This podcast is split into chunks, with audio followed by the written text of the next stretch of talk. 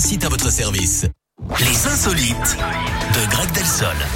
Et on parle d'une très belle histoire aux États-Unis, Eric. Je vous écoute. Alors tout commence très mal, hein, mais ça se termine bien, vous allez voir. Kate est une femme comblée qui s'apprête à devenir grand-mère, mais sur le chemin de la maternité euh, pour aller voir sa fille, elle est victime d'une crise cardiaque. La pauvre femme est, affreux déclarée décédée à quelques dizaines de mètres de sa fille qui s'apprête à devenir maman.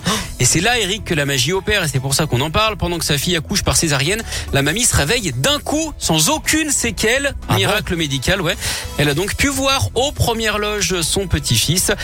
Puisqu'on est à l'hôpital, Eric, savez-vous euh, qui est l'artiste préféré des chirurgiens esthétiques? Eh bien, c'est Alors, Plastique Bertrand, ça aurait pu. Moi, je pensais surtout à Néné Chéri.